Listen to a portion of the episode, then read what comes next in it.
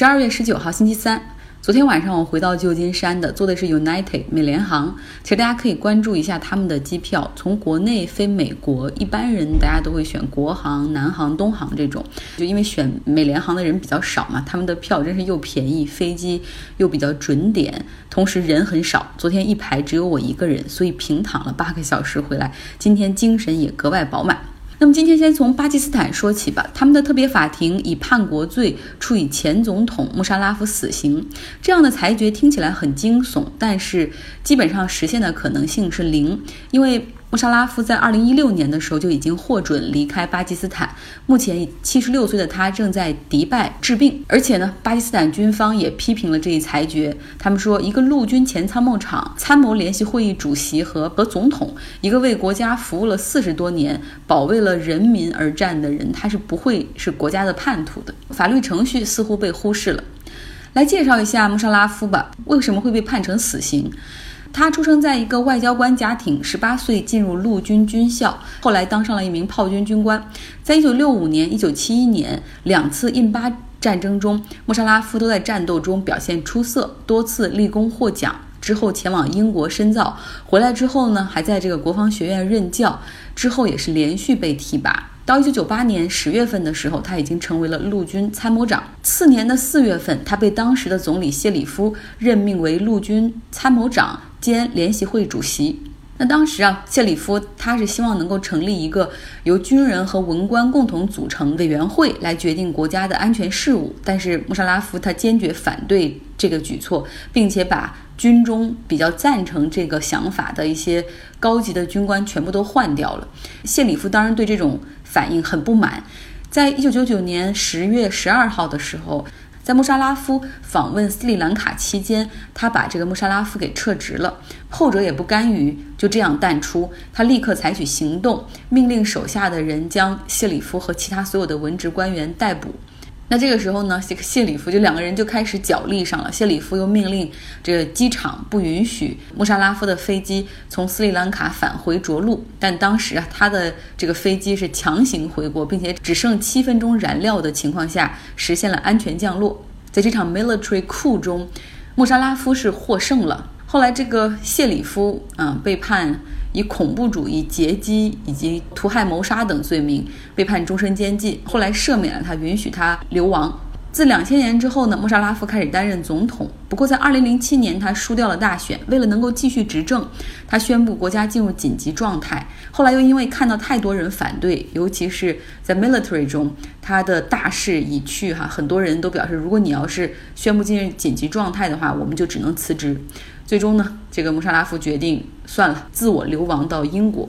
四年之后的二零一二年，他似乎又看到了机会，宣布结束流亡，回到巴基斯坦来参与大选。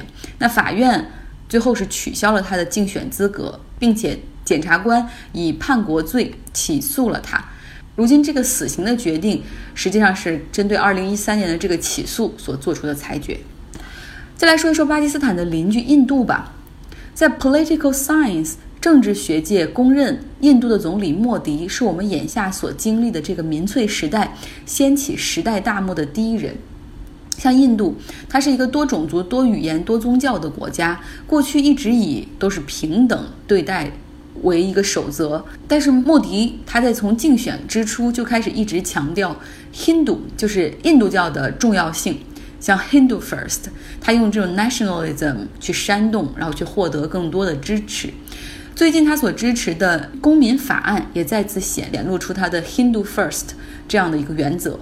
这个法案呢，看上去是对非法移民的大赦，比如来自阿富汗、孟加拉和巴基斯坦这种非法移民来到印度可以获得国籍，有一个附加条件就是他们不能够是 Muslim。那批评也指出，莫迪所所领导的 BJP 这个党派希望能够进一步将 Muslim 边缘化，于是不满就爆发了。在此之前呢，克什米尔这个自治邦的地位也是被取消。那里一是争议区域，二也是这个 Muslim 的人口占大多数。这被看为穆迪成功连任之后所下的第一步棋，而如今这个公民法案则被看成是第二步棋。在印度人口中，百分之十五的人口是 Muslim，大概有两亿人之多。于是，很多这种不满的情绪在这个法案通过之后爆发出来。很多人认为说，印度现在当务之急应该是搞经济，而不是通过这些有争议的法案。还有人说了，这个印度并不是印度教的印度，而是十三亿印度人的印度。你不可能去抹去其中的两亿人口，你做的越极端，只可能最大的离间人心，破坏现有的稳定。来到美国吧，明天呢，美国众议院会对特朗普的弹劾调查进行投票。那在今天，也就是弹劾调查投票案的前夜，特朗普又干了一件匪夷所思、注定会被写入历史的一件事儿。他和他的手下写了一封六页的信给众议院的民主党领袖南希·佩罗西，有进行大量的诋毁和攻击，美国历史上从未有过。信中呢，特朗普这样说。说你们借用了这个肮脏的词儿“弹劾”，其实他想说的是你们降低了弹劾总统的门槛，但是他把 impeachment 称为肮脏的词儿，所以嗯，这个说法也让很多人觉得很不舒服。另外，他还说你们弹劾我是在冒犯国父们对于弹劾的界定，你们的弹劾也是在践踏美国人的信仰。南希·佩罗西，你总是说你在为我祈祷，我知道那肯定是假的，除非你祈祷的是相反的，就希望我早点玩完。我当时听的这个新闻的时候，是坐在 Uber 里面，就和陌生人拼车。当时听到这条新闻，一车的人都笑了。他这种表态真是难以置信的可笑。这是总统在弹劾调查投票前夜应该说的话吗？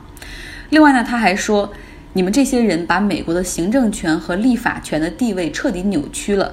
这句话也夸大了太多。像美国的那些 founding father 国父们，在立法中设立弹劾条款的时候，为的就是让立法权和行政权可以相互制约，防止总统滥用权力。特朗普还在信中说，众议院根本没有给他这个总统辩护的机会。当然，这也不是真的，因为众议院多次邀请他的律师，甚至他本人可以出庭作证，尤其是他的律师完全可以来这个听证会履行这种辩护的权利，对证人进行交叉提问或者反驳。特朗普还说了：“你们这么干就是为了颠覆人民的选择。我写这封信就是希望他能够留在历史上，让后人去评述，他们会懂得我的良苦用心。”对于这封信，嗯，南希·佩罗西说：“我没有时间仔细一页页看他的信。我们是在行使宪法赋予我们的权利。那我所在的湾区，因为很多人都非常的不能理解 Trump。今天在街上也看到了很多 protest，大家都是支持 impeachment，高喊着 Dump Trump，Protect our democracy。”那众议院司法委员会呢，对他的两项弹劾指控，目前已经提交到了整个众议院，明天会进行整个众议院四百五十个议员的投票。那有两项指控，一个是干预国会的司法调查，也就是特朗普他一直不允许白宫的工作人员，哪怕接到了国会的传票，也不允许他们出庭作证。那另外一点呢，就是他涉嫌利用国外的势力来干预大选。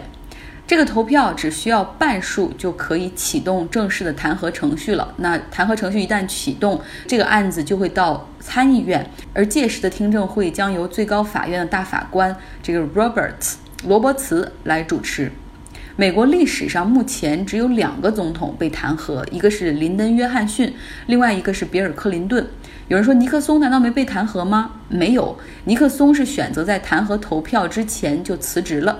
那如果明天这个投票通过的话，特朗普将会成为美国历史上第三个被弹劾的总统。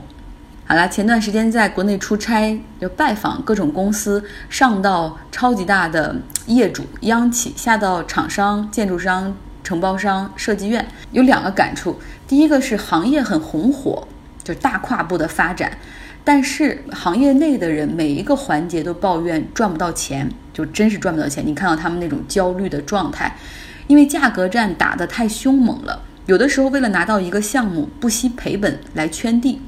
我们以前做财经的时候，经常说企业的发展最终 PK 的是你护城河水有多深，而所谓护城河水。那可能就是你技术的独特性，但是因为国内缺少对于知识产权的保护，所以基本上就是哪怕这些技术哈一家会了，是一家研发的，或者一家借鉴国外的基础上进行研发的，那么一家会了，全部就都会了。因为也没有保护知识产权的意识，甚至有这种知识产权的诉讼的话，也很难去 enforce。那么最后竞争拼来拼去，拼的就是价格。没有护城河，这就好比你的大门城门四场大开，然后最终就成了中世纪的那种面对面的肉搏战。而第二个感触就是，创新能力被加班给抵消了，因为肉搏战最终的结果就是员工要大量的加班，每周要上六天班、七天班的时候，员工失去了对技术的追求和热情，就疲于完成任务。一个海归博士告诉我说，他被招入公司，当时招他来的时候是做专项研究课题，但是因为日常的这种业务太繁重了，目前他只能利用周六日的时间来加班做出点成绩。他跟我说，早八点到晚八点，我一周有的时候上六天、七天，头发一把一把的掉，睡眠严重不足，生活毫无质量。他说，所谓的研究，他只能够有心无力，只能做点 PPT 的研究了。想出真正核心技术基本不可能。那想起我有一天早上在一个酒店吃饭，呃，有一个拼桌的德国的技术男，然后我们就一起聊起来，马上要休圣诞节的假期了。他们公司有两周的假期，他说，凡是周末和假期，他绝对就把手机一关，然后扔到旁边，邮件都不会看一眼。原因很简单呢，Living is for life，活着是为了生活，工作也是为了更好的生活。他说，如果有一天我连生活都没有了，我怎么有动力好好工作呢？他也说，就是平时其实工作日的时候，他们也很拼。他在慕尼黑工作，基本上就是早上六点钟。因为他想早点下班嘛，早上六点钟就要去公就去公司了，然后午休时间也就是半个小时，他四点钟可以下班接孩子做饭，大家人一起晚上吃饭聊天，然后陪孩子出去骑车踢球。他说生活和工作的平衡很重要，而且工作效率当然也很重要了。好啦，今天的节目就是这样，大家要尽量少加班，早回家。